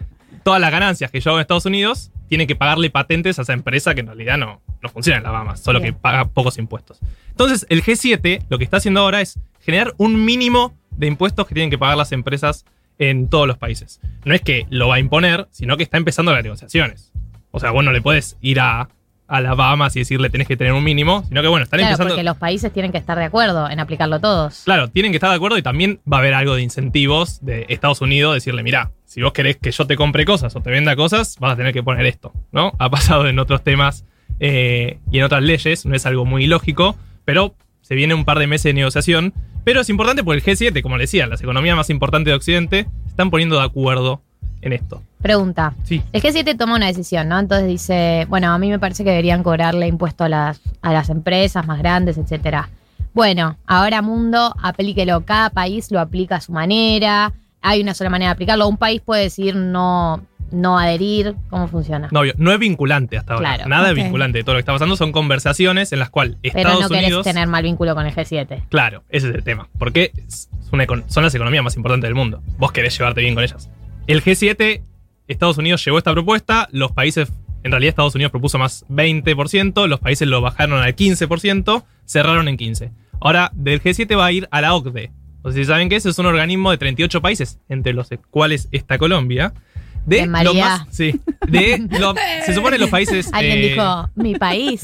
es como otro grupo que no es el G20, pero es Sí. la OCDE. Es como que estás ahí. También los países más ricos del mundo, la Argentina no está, pero que tiene muchas estadísticas y muchas como políticas desarrollo de políticas públicas conjuntas, ¿no? Entonces va a llevarlo a la OCDE y al G20, que en Claro. el G20 sí está la Argentina. Claro. Entonces ahí se va a discutir. Después la idea seguramente es que pase de ahí a la ONU, ¿sí? Y que la ONU saque alguno de esos Y de ahí comunicados. al que- MAT. Claro. Eh, no, y después seguramente va a ser esto de, de incentivos de las economías más importantes, diciéndole, bueno, de acá a tres años vos tenés que poner este impuesto mínimo a las ganancias, porque si no, no vas a poder comerciar con nosotros. Pero ¿cuál es la trampita que hay acá? No. Ah, Ya no me había ilusionado. chanfles. Bueno, como le decía, Estados Unidos lo propuso. Y en Estados Unidos, antes de que esté Trump, era del 35% este monto. Trump lo bajó a 21 y ahora Biden lo volvió a subir al 25. Va, no lo volvió a subir. Está proponiendo subirlo al 25 al 28% Ujú. justamente para recaudar más plata, ¿no? Claro. Porque estamos en crisis y hay que recaudar plata. La trampita es que el impuesto mínimo que van a poner es del 15%, que es bastante más bajo que lo que le estoy diciendo. O sea, Estados Unidos va a tener 25, Francia tiene 32, eh, la Argentina acá también tiene 30. Los, en promedio los países tienen más cerca del 20 y pico o hasta 30. Claro, ¿y entonces de qué sirve? 15. Bueno, ¿de qué sirve? Es un primer paso. Es un primer paso como para, bueno, por ejemplo, en Suiza es algo así como el 8%. Claro. Entonces, En en hay algunos países a los que les va a servir como para levantar un poquito la vara. amigo, ¿qué onda? Estás en cualquiera. Mínimo 15. Pero son las economías que después admiran desde acá, todas estas que decís, como por Bueno. ejemplo la de Suiza. Bueno, Hungría también tiene 9, Irlanda, que es como uno de los casos más conocidos también, porque de repente todas las empresas, Google, Apple, Microsoft, todas estaban en Irlanda y no sabías por qué. Bueno, porque en Irlanda tenían 12%. Les gusta. Claro. El lago Ness. Les gusta mucho el whisky. Chao. Sí, sí. Bye. Eh, cuestión, el 15% sigue siendo bajo. Pero como le decía, va a ser como el principio de esta negociación. Pero la siguiente trampa es la que. Bueno, ya nos ma- están- la más nos importante. Marto, pero ¿Por es, qué? una, es un humo esto entonces. Sí. O sea, Es el nivel de venta de humo de lo que Esa foto que vimos emocionados con Macron y Merkel sentados ahí charlando, nos, nos están cagando. No, pero no es tanto una trampa, sino de por qué los Estados Unidos. No Estados Unidos. Uno sabe que Biden ahora está en la izquierda, digamos, de- del arco político estadounidense. Pero lo que necesita Biden básicamente es plata, porque quiere hacer un programa muy importante de infraestructura y demás para desarrollar la economía estadounidense. Entonces, no solo va a poner este mínimo, sino lo que quieren hacer es que las empresas más grandes paguen impuestos donde generan las ventas, o sea, donde venden Claro, los productos. No donde tienen la propiedad intelectual, como decía. Claro, no donde La tienen patente. filiales de no sé qué, de un amigo que Bueno, le eso dijo de tiene no sé mucho qué. sentido. Tiene mucho sentido, pero ¿dónde se producen la mayor cantidad de ventas en el mundo? Y en los países más grandes. Claro. O sea, Estados Unidos, básicamente lo que quiere decir es todo bien con ustedes que querían robar los impuestos, que estaban eludiendo en realidad, porque no era evasión, como decía, no era ilegal. Claro. Estaba mal visto. Bueno, ahora no va a estar más mal visto, va a, estar- va a ser ilegal y van a pagar impuestos acá. Porque nosotros, que tenemos un mercado, mundi- un mercado muy grande en Estados Unidos, está bien, ponemos el impuesto mínimo mundial medio como chapa. Pero Claro. lo que importa en realidad es que paguen los impuestos donde generan las ventas. Claro. Y donde se generan muchas ventas, En Estados, Estados Unidos. y en. Europa. Bueno, Bueno, está cuestión. bien. A veces, a veces eh, la motivación por la que se toman algunas decisiones eh, puede no ser tan noble, pero si al fin y al cabo la decisión nos sirve a todos, nos sirve a todos. A veces. casi, casi siempre. Esos países como motivación ingenuidad. A veces quizás ellos Hay, no hay quieren gente que por ahí no, no busca el bien común cuando toma estas decisiones, pero igual la decisión nos puede beneficiar. Por eso, a lo que voy es, en la Argentina no va a cambiar tanto. ¿Por qué? Porque las empresas en Argentina tienen un 30% de impuestos, el mínimo de 15%, la verdad no, no vamos a competir en eso. Pero sí lo que va a cambiar es que estas empresas que hasta ahora estaban ganando millones y millones y no pagan ningún impuesto, bueno, políticamente por lo menos van a pagarlo. Y eso es un, es un punto interesante. Perfecto, Marto. Hemos aprendido sobre el G7, hemos aprendido sobre este impuesto a las empresas global. Eh, no tenemos un estimativo de cuándo se Eh. puede llegar a avanzar. Recién primera reunión y la próxima por ahí puede ser en un año. Sí, el sábado que viene me traigo la bola de cristal y, y lo analizamos mejor, pero no, todavía el no hay. 15 y 24 se viene la entrevista con Online Mami, así que quédense que todavía queda más 1990. Galia Moldavsky, Martín Slipsuk, María del Mar Ramón. Hasta las 4. 1990. Futurock. 1990. 1990. Todas esas discusiones que siempre quisiste tener en Facebook, pero te dieron paja.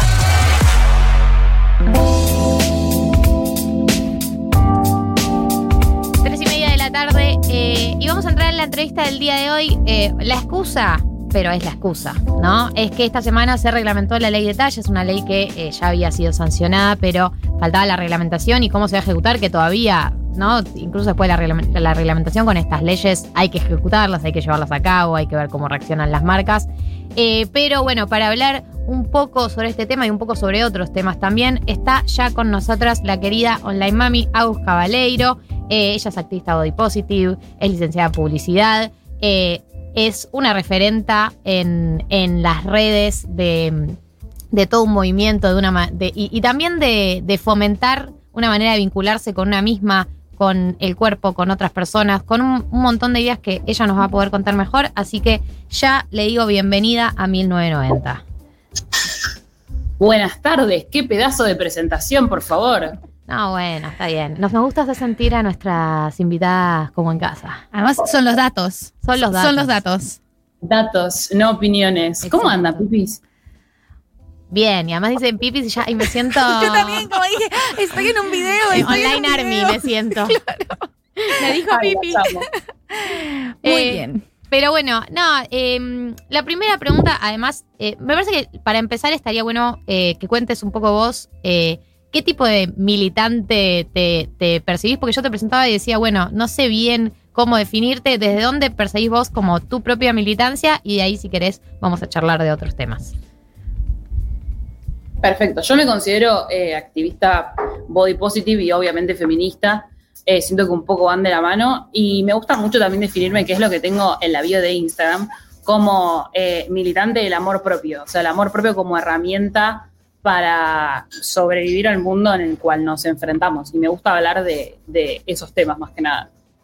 Bien, eh, Hugo, eh, a veces hay debate, ¿no? Sobre el amor propio, sobre eh, si alcanza el amor propio para, eh, digamos, eh, dar la batalla contra un mundo que tiene opresiones así como más estructurales. ¿Vos cómo te sentís en ese debate? Yo siento que el amor propio es una gran herramienta justamente para enfrentarnos a la afuera, eh, porque es como construir algo muy, em, como muy fuerte en el adentro con nosotros para poder sobrevivir. O sea, son herramientas para sobrevivir. Pero la verdad es que las experiencias que tenemos por tener determinados cuerpos tienen que ver mucho más con cómo está armada la sociedad, con un patriarcado y con un patrón de belleza hegemónica, con las leyes que nos amparan o que no, eh, que es un poco lo que vamos a hablar hoy también. Entonces, como que el amor propio en ese sentido se queda, no es que se queda corto, pero es como que necesitas eso y algo más, necesitas Claro. como activar colectivamente. Em, pero a, a su vez, cuando activas colectivamente, pero, o sea, no tenés esas, esas herramientas para salir afuera o después te quedas vos sola con vos misma y es como, bueno, ¿y ahora qué hago? Me siento súper mal. Entonces, como que van un poco de la mano eh, y como que uno no puede existir sin el otro, por lo menos como yo veo el activismo, más que nada. Bien, perfecto. Agus, queríamos ya preguntarte un poquito para entrar en el tema de, de la ley de talles. ¿De qué trata? ¿Cuál es la situación actual? O sea, además de que todas, todos y todas quienes nos están escuchando seguro padecemos eh, la diferencia de los talles por tienda y además padecemos la infamia de el talle único. Esto quiere decir que este es, este es el fin del talle único. Pudimos, pudimos ponerle fin a este flagelo y un poco como de, qué va esto que, acabamos de lograr en Argentina. Eh, estamos en camino a erradicar completamente el talle único, por fin. O sea, lo que venía pasando y que va a seguir pasando por un tiempo más hasta que arranque, ahora vamos a explicar bien.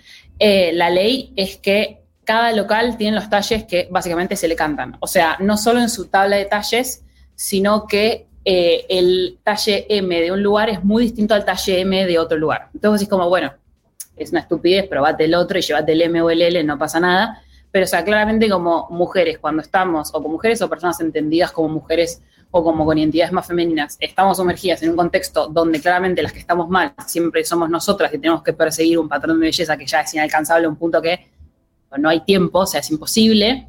Obviamente que cuando vos te, tu- toda, tu vida, toda tu vida usaste un M y un día tenés que ponerte un L, no vas a decir, ay, está mal hecho el talle, vas a pensar que vos sos una estúpida y que engordaste y que tenés que adelgazar y que tu vida es horrible. Entonces, algo que parece una prenda, que es como el mero hecho de vestirte, habla de otro montón de cosas que pasan en tu cabeza. Em, entonces, lo que, lo, lo que propone la ley de talles es que todos los talles en todas las marcas sean iguales. O sea, ahora se, eh, la, ley se aprobó en 2019, se reglamentó ahora, entonces lo que están haciendo, que es el primer paso, es un estudio antropométrico que estudia cómo son los cuerpos en Argentina, porque no hay datos. O sea, ¿cuál es el talle que, de jean que más usan las mujeres en Argentina? No se sabe. Tipo, es un dato que no está. O sea, no existe. No sabemos si es un 46, no sabemos si es un 42, si es un 48, y encima el 46 de uno es el 42 de otro. O sea, es un desastre. Entonces, está haciendo ese estudio que va a tardar un tiempo más y ese estudio dura 10 años. A los 10 años tiene que volver a hacer. Todavía no va a haber talles iguales en todos lados porque están haciendo ese estudio, se está terminando ese estudio que obviamente con la pandemia también se atrasó, o sea, eh, no está tipo terminado. Entonces ahí lo que van a poder delimitar es qué medidas tienen que tener cada talle. Entonces el S de un lugar, si ese lugar tiene talle S, va a ser igual al S de todos los lugares. Por lo tanto no va a poder existir el talle único. Claro. Hola. un golazo, o sea. Por fin. sí, sí, justicia. Claro, todo, justicia. pero como que es No, bueno, pero eh, yo eh, ahora, eh, el otro día me- me pasó también exactamente eso, de ir a un local de ropa en el que yo me compraba y de repente el talle que usaba no me quedaba más y yo le pregunto a la vendedora, ¿qué pasó? Y me dice, no, este año vine- vino todo más chico. Y vos como, Bueno. ¿qué? No, ¿por qué, ¿por qué hacen eso? ¿Por qué, ¿Por qué tomarían una decisión así? Pero hay algo que nosotros de hecho hablamos mucho y es que en la pandemia, cuando no pudimos ir más a los locales de ropa, que empezamos, eh, quienes tuvimos como con- consumo nervioso, con consumo nervioso por apocalipsis y compramos ropa por internet, nos empezamos a medir y a ver la tabla de talles en relación a nuestras propias medidas y ahí fue donde yo entendí cómo me cayó la ficha de esto es una locura, la relación cintura-cadera de los distintos locales es totalmente arbitraria y como que no teníamos mucho ese vínculo entre cuál es nuestro tamaño y cuál es el talle que le corresponde a nuestro tamaño, porque una no tenía la tendencia de medirse No. mucho para comprar ropa.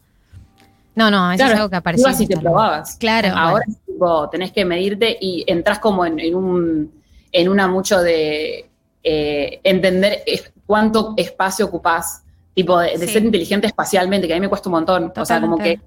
también pasa eso, se te empieza a distorsionar un poco la vista en el sentido de que esto no sé si me entra, si no me entra, esto es enorme, tengo que comprar algo cuatro talles más grande, más chico. A mí me pasaba que nunca le pegaba el talle con nada, y era porque de repente los talles no eran iguales, o sea, era imposible. Encima que es difícil, es imposible. Eh, tipo, los talles eran distintos. Pero bueno, ahora van a tener que ser iguales. Se acabó la joda. Hola, Agus, acá Martín Slipsuk. Eh, uno, uno te escucha y escucha la ley y suena como obvio, ¿no? ¿Por qué crees que se tardó tanto tiempo en reglamentar y en mismo crear esta ley? ¿Hubo muchas presiones de la industria o, o es algo más de... No sé, ¿con- ¿por como qué crees que cultural, claro? como, que- como queremos vernos como esos cuerpos, eh, entonces vamos a arbitrariamente sostener ese modelo como si fuera el único modelo. Creo que, a ver, el proceso de la ley fue muy larga, yo no estuve 100% involucrada porque empecé a activar, creo que después de que se presentó la ley, se presentó un montón de veces. Las, las personas en Argentina que llevaron la ley, que se la pusieron al hombro, es la agrupación Anybody Argentina, que tipo ya me lo están googleando, y activistas que tipo no puedo no nombrar, como por ejemplo Brenda Mato, que tiene un muy buen posteo sobre eso en su Instagram, si lo quieren ir a chusmear, que dice tipo en qué estamos, qué necesitamos, cuándo va a salir el estudio antropométrico, qué incluye la ley, qué no incluye la ley, que yo lo compartí el otro día. De última hora después lo vuelvo a compartir en stories para los que entren a mi Instagram, si no lo buscan ahí. Eh, entonces fue un proceso súper largo, pero hay mucha presión de la industria y creo que la presión era más que nada por el lado de que es ropa. Tipo, ay, ya fue, es un jean, te vas a encaprichar con un jean, tipo que no te lo puedes poner. Tipo, problema de, de- de boluda, ¿entendés? Cuando en realidad la ropa, eh, o sea, hay muchas cosas que entran en juego, o sea, la ropa y elegir lo que nos podemos poner habla mucho más de nuestra identidad y de lo que podemos, de lo que queremos contarle al mundo y al exterior sobre nosotros. Ah, también dentro de, la ropa y todos los rituales que hay alrededor de la moda y de vestirse, eh, hay algo muy social. O sea, las personas que tenemos cuerpos gordos, incontables veces dejamos de ir a lugares porque no teníamos algo para ponernos para esa ocasión. Y no es que, ay, no, si no me puedo poner una remera nueva, no voy. Es literalmente no ir a una fiesta de 15 por no tener un vestido cuando todas tus amigas van y el lunes están hablando de la fiesta de 15 y vos te quedaste afuera. Entonces a la tercera fiesta de 15 que no vas no te invitan o te miran raro porque tipo todas tienen vestidos de cierta marca y vos no lo tenés. Hay muchos factores que entran, eh, obviamente lo socioeconómico. Eh, no solamente estoy encapuchada con una remera que vi y no me la puedo comprar, cómprate otra. O sea, es mucho más eh, identitario que solamente una remera que me quiero comprar. Y eso sin entrar en la obviedad de la dismorfia que te genera con tu cuerpo, que un día te entra un talle y después no te entra y se cambia y tienes un XS y después es un M y no te va y te dicen como, ay, bueno, probate esto, el, mal, el maltrato en los locales, o sea, hay un montón de cosas que van alrededor de lo que vos decís como, bueno, es una remera, ni idea. Eh, pero como que creo que la excusa era, por un lado, de que es solamente una prenda y también hay una excusa por parte de, de las marcas de no me podés decir qué hacer con mi marca porque libertad de mercado y bla, bla. Tipo, pues, Es que sí, yo estaba pensando justo en esta política de control de precios que hace el gobierno, de ir a chequear y pensaba, con la ley debe- debería en algún momento pasar algo similar. Alguien va a tener que estar eh, fijándose que lo apliquen porque conocemos muchas marcas donde las diseñadoras, sabes que las diseñadoras o los diseñadores tienen esta ideología profundamente eh, discriminadora con, con este modelo de cuerpo, porque ves cómo le hablan a sus modelos, porque ves cómo hablan cuando hablan en entrevistas. Entonces, yo creo que a muchas marcas va a haber que ir a asegurarse de que esto se aplique, porque sé de muchos diseñadores y diseñadoras que no les debe causar gracia esta idea. No, obvio, es que esto como atentan contra mi mercado y, y mi libertad. Y es como tu libertad es tratar mal a adolescentes y arruinarles la psiqui. ¿De qué me estás hablando? O sea, ¿qué libertad es esa? Es un artículo de la ley. Los niños de o sea, 1990, los niños de los 90, tipo, ahora entramos a un shopping y nos da ganas de llorar, ¿entendés? Por lo mal que nos trataron y por llorar entre los probadores. ¿De qué libertad me estás hablando? Eh, entonces es como, discúlpame. Pero sí, obviamente va a haber, va a haber un control. Cuando, o sea, primero hay que hacer el estudio, después se va a armar la tabla para que la puedan cumplir. Ahí se van a, supongo que se van a armar alguna cuestión de plazos, tipo los que sale la tabla a los 10 minutos acá todo de, de tu local. Eh, y obviamente va a tener que haber un control algún tipo de, de- de denuncia de parte de los consumidores, ya sea defensa del consumidor y nadie o alguna cosa de ese estilo. Eh, pero obviamente se va a tener que controlar, pues si no es un poco lo mismo que nada. Eh, y, y algo de lo que decías recién que me pareció interesante que tiene que ver con esto de, es un problema de, de boluda, ¿no? De, o de cheta, que es algo que pasa con varias luchas o que pasa al principio de muchas luchas, ¿no? Que arrancan eh, diciéndote la persona que lucha por terminar con la desigualdad en el mundo siempre te dice, bueno, tu problema es menor, tu problema es más chico. ¿Te pasó cuando arrancaste a militar de, de- de cruzarte con esto o, o incluso con trabas vos misma? Decir como, che, esta es la militancia, tendría que ir por otro lado. Eh, en cuanto a la ropa, yo siempre sentí que fue un... O sea, nunca lo sentí como un problema medio así de boluda, ¿entendés? Tipo, problema de... O sea, siempre sentí que, que claramente... Porque siempre tuve un cuerpo más grande que el resto, siempre me consiguió... Tipo, siempre me costó conseguir ropa. O sea, era chiquita y tenía 11 años, usaba taller para gente que era de 14, ¿entendés? Entonces es como que chiqui usé tipo dos veces en la vida, más o menos. Tres años me duró la ropa de, de, coniglio.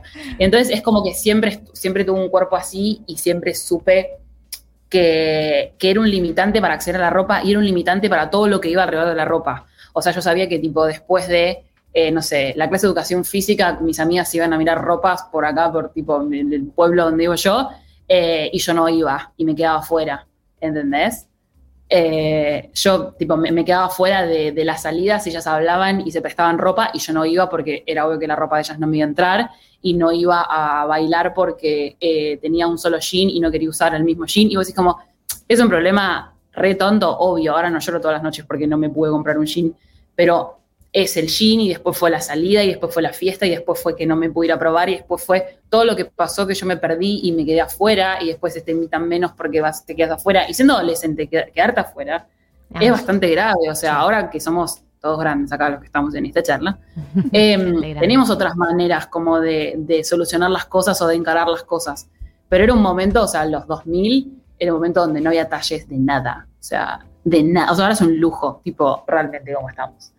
Em, entonces nunca me pareció un problema tonto, porque trato como de... Entiendo que hay gente que obviamente la pasa peor y tiene otros problemas que es como, bueno, mucho más graves que capaz no conseguir ropa, pero no me parece un tema boludo. No me parece y como, tampoco "Ay, es una bueno, la otra, o sea, ¿no? Tampoco es una la Bien. otra. Eso es que se pueden, pueden convivir las dos luchas. Totalmente, es que desde el activismo, desde el activismo gordo y el body positive, ahora estamos hablando de la ley de talles, pero también hablamos de la patologización de, de- de la gordura. El otro día me caí de puteadas por las vacunas, o sea, ahí hablamos un poco, un todo, de poco, un todo, uy, un poco de todo, ahí está, me agarré otra vez. Está bien, a, a veces pasa. Eh, sí, pero hay muchos como temas, ahora estamos hablando de esto. Agus, con respecto a lo de la vacuna eh, y a lo de las vacunas, quería preguntarte, ahora que lo mencionaste, después tengo otra pregunta con respecto a la moda, pero Dale. con esto vos escribiste un posteo, que fue un posteo que, que se compartió muchísimas veces, que fue súper interesante y genial, eh, y con suerte y con gracias que, que se compartió tantas veces, que era sobre la patologización, pero también esta crítica que se hace ahora. Entonces, primero, todo, el- todo el tiempo hay una, una crítica a las personas eh, que son gordas, a decirles que están enfermas y demás. Y ahora que tenían derecho a la vacuna, había también una crítica porque estaban pasando, entre comillas, primero. Eh, quería como que nos contaras un poquito sobre, sobre ese sentido común tan terrible que hubo eh, y, que, y tan discriminatorio con respecto a la vacuna. Nada, es la gente odiando a los gordos, fin. O sea, el año pasado era, ay, voy a engordar y voy a ser horrible porque estoy en pandemia. Este año, ah, gordos tienen la vacuna. El año que viene va a ser otra cosa, en los 90 era otra cosa, en los 2000 era otra cosa. O sea, lo que pasó es que, eh, a ver, la obesidad, que está delimitada por el índice de masa corporal, eh, es considerada por la OMS un factor de riesgo, que no es lo mismo que una enfermedad, después pueden googlear la diferencia. Por ejemplo, una enfermedad tiene síntomas, un factor de riesgo te puede llevar a tener una enfermedad, pero no es una enfermedad.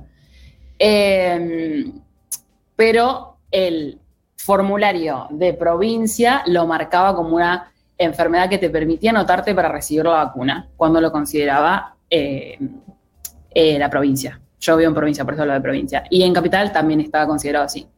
Entonces, tipo, lo tengo, me anoté. Fin, tipo, es un factor de riesgo. Ya está. El tema es que tipo, la, la gente dice, cuídate porque te vas a morir, eh, no está bueno que hagas esto, que es un mal ejemplo. Bueno, estoy cuidando mi salud, me fui a vacunar. Y cuando te vacunas se enojan. Entonces, odien a los gordos, chicos, ya está, no están. Digan que odian a los gordos, ya fue. Claro. De hecho, eso lo tuiteé y uno citó el tweet y puso tipo, es obvio que todos odiamos a los gordos. Nadie dijo nunca que no. Fue como, me quedó clarísimo. Claro.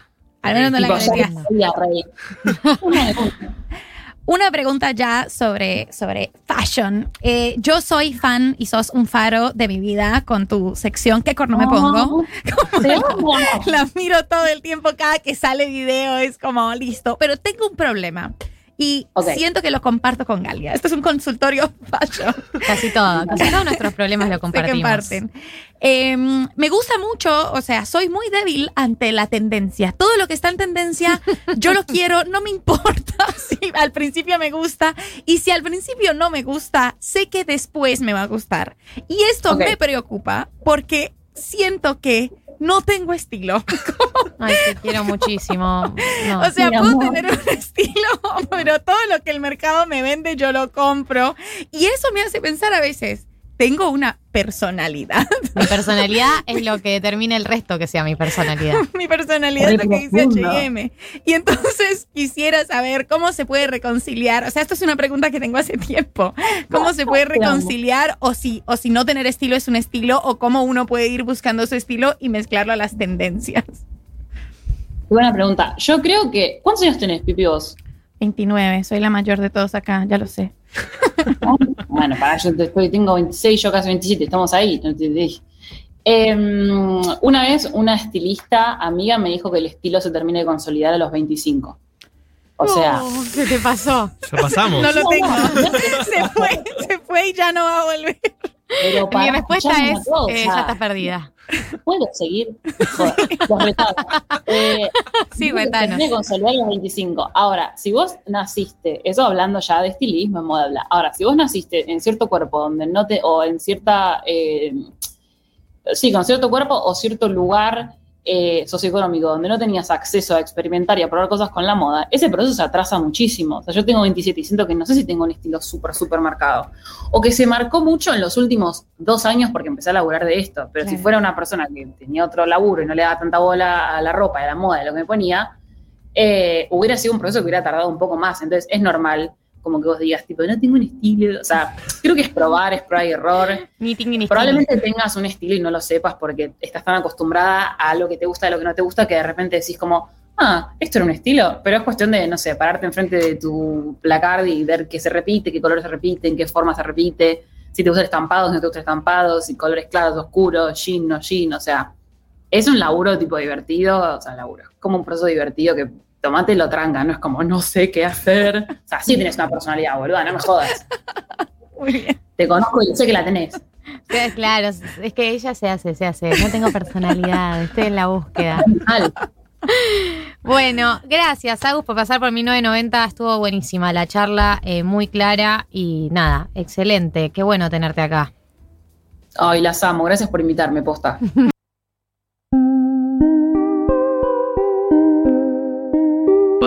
Holy shit.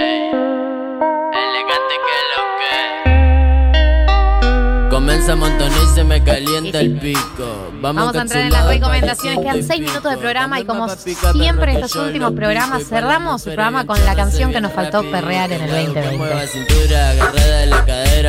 Gracias Blasfemia por acompañarnos en este momento de recomendaciones. Es el vino en lata que estabas buscando para romper con los dogmas, para dejar de tomarte, abrir tu botella y decir que la guardo, me la dejo en la ladera, ¿cuándo la voy a tomar? No, acá tenés una lata, listo, unidad de medida. Si querés una, una, si querés dos, dos, una lata y media. Vas viendo una unidad de medida accesible. Esto es Blasfemia. Nosotros vamos a hacer nuestras recomendaciones y ustedes van a hacer las suyas, las van a mandar a la app, van a dejar su número de teléfono, su arroba y nosotros luego vamos a elegir arbitrariamente una recomendación y esa persona se va a ganar vinos de blasfemia. Así que tienen estos cinco minutos de programa para mandar sus recomendaciones. ¿Quién quiere arrancar? Piensen rápido, arranco yo. Eh, otra de las leyes que se aprobó, bueno, el diputado dio media sanción en, en la semana fue el cupo laboral trans. Y hay una cuenta en Instagram que es muy buena, seguramente la mayoría lo siga, pero bueno. Está buena, nunca está de buena, más. Nunca está de más. Se llama Archivo Trans, que es justamente un archivo de la memoria trans eh, argentina y tiene fotos, la verdad, muy bellas. Las fotos son espectaculares. Muy hermosas. Tienen un libro hermoso, hermoso, hermoso. Todo hermoso. Todo hermoso. Así que sigan, síganles si no lo siguen. Y también recomendación, pueden ver algunos de los discursos que hubo en, en la media sanción en diputados, porque hubo algunas personas que eh, se mandaron lindos discursos que, que reivindicaban y levantaban la militancia, nombrar a personas, a militantes históricas. Hubo, hubo personas que levantaron bien el guante, a pesar de que hay una cosa es que lo hagan con el aborto, que uno dice, bueno, ya venimos laburándolo, pero con el tema de- de- del cupo laboral travesti trans, con todo el tema del colectivo trans y travesti, no es tan fácil levantarlo de igual manera, estar a la altura, así que me sorprendió. Pueden fijarse. Bueno, yo tenía una recomendación, pero la cambié en último minuto para estar en tema porque la ley se llama, lo van a ver, Quincy y Diana Zacayán. Y hubo una serie de entrevistas muy hermosa eh, en el canal Encuentro. Hay una, la de Diana Zacayán, es en el marco de un programa que era que reivindicaba identidades del conurbano. Diana Zacayán es de La Matanza y vale muchísimo la pena. Si ustedes ponen en YouTube canal Encuentro de Diana Zacayán, va a salir esa. Y después en- también en el mismo canal Encuentro le hicieron una en otro programa a Loana Berkins que es muy, muy hermosa, así que les recomiendo que, que lo busquen porque esto también es parte de nuestra historia y sobre todo de nuestra historia feminista y de nuestra genealogía feminista y es un orgullo haber compartido país eh, y mundo con Loana Berkins y Diana Zacayán. Bien, yo quiero agradecer a Ediciones Godot que me mandó el libro Fogocracia, que tiene que ver con eh, la relación entre violencia y religión, y también El placer de la transgresión de relata Salek. Vi mi hermano que estaba leyendo un libro de. Es el mismo, el que está leyendo tu hermano. No, mi hermano uno de la angustia está leyendo. Eh, no, es ese. No, decía angustia en la tapa.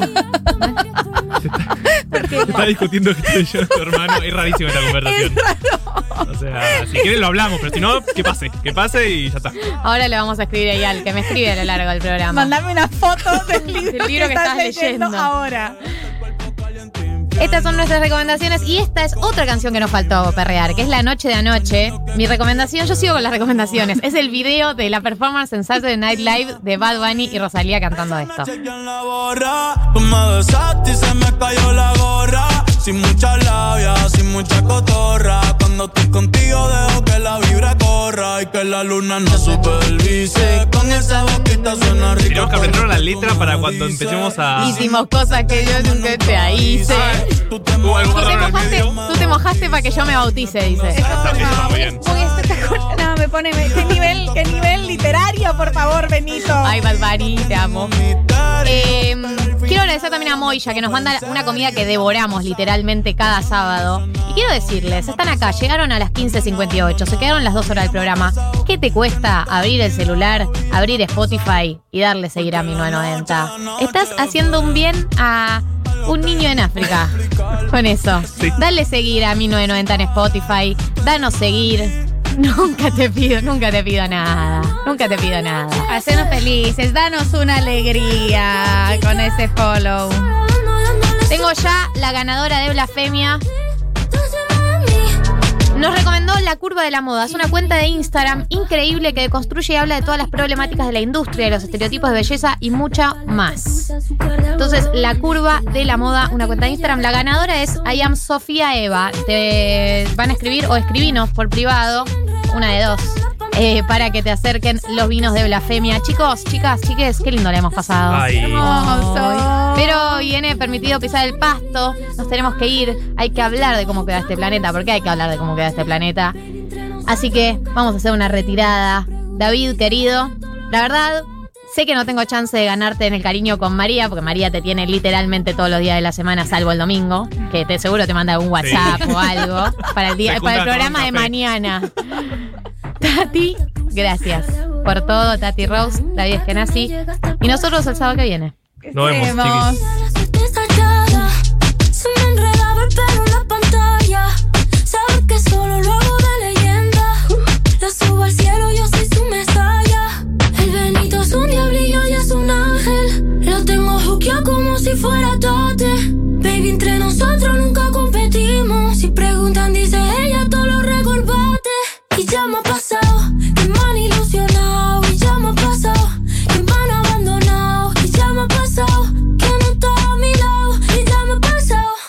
Porque la noche, la noche fue algo que yo no puedo explicar.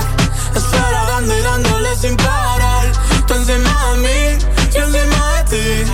Porque la noche, la noche fue algo que yo no puedo explicar.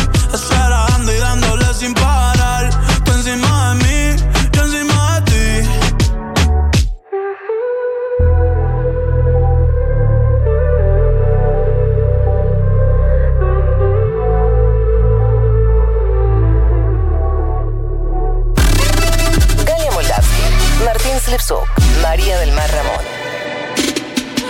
1990.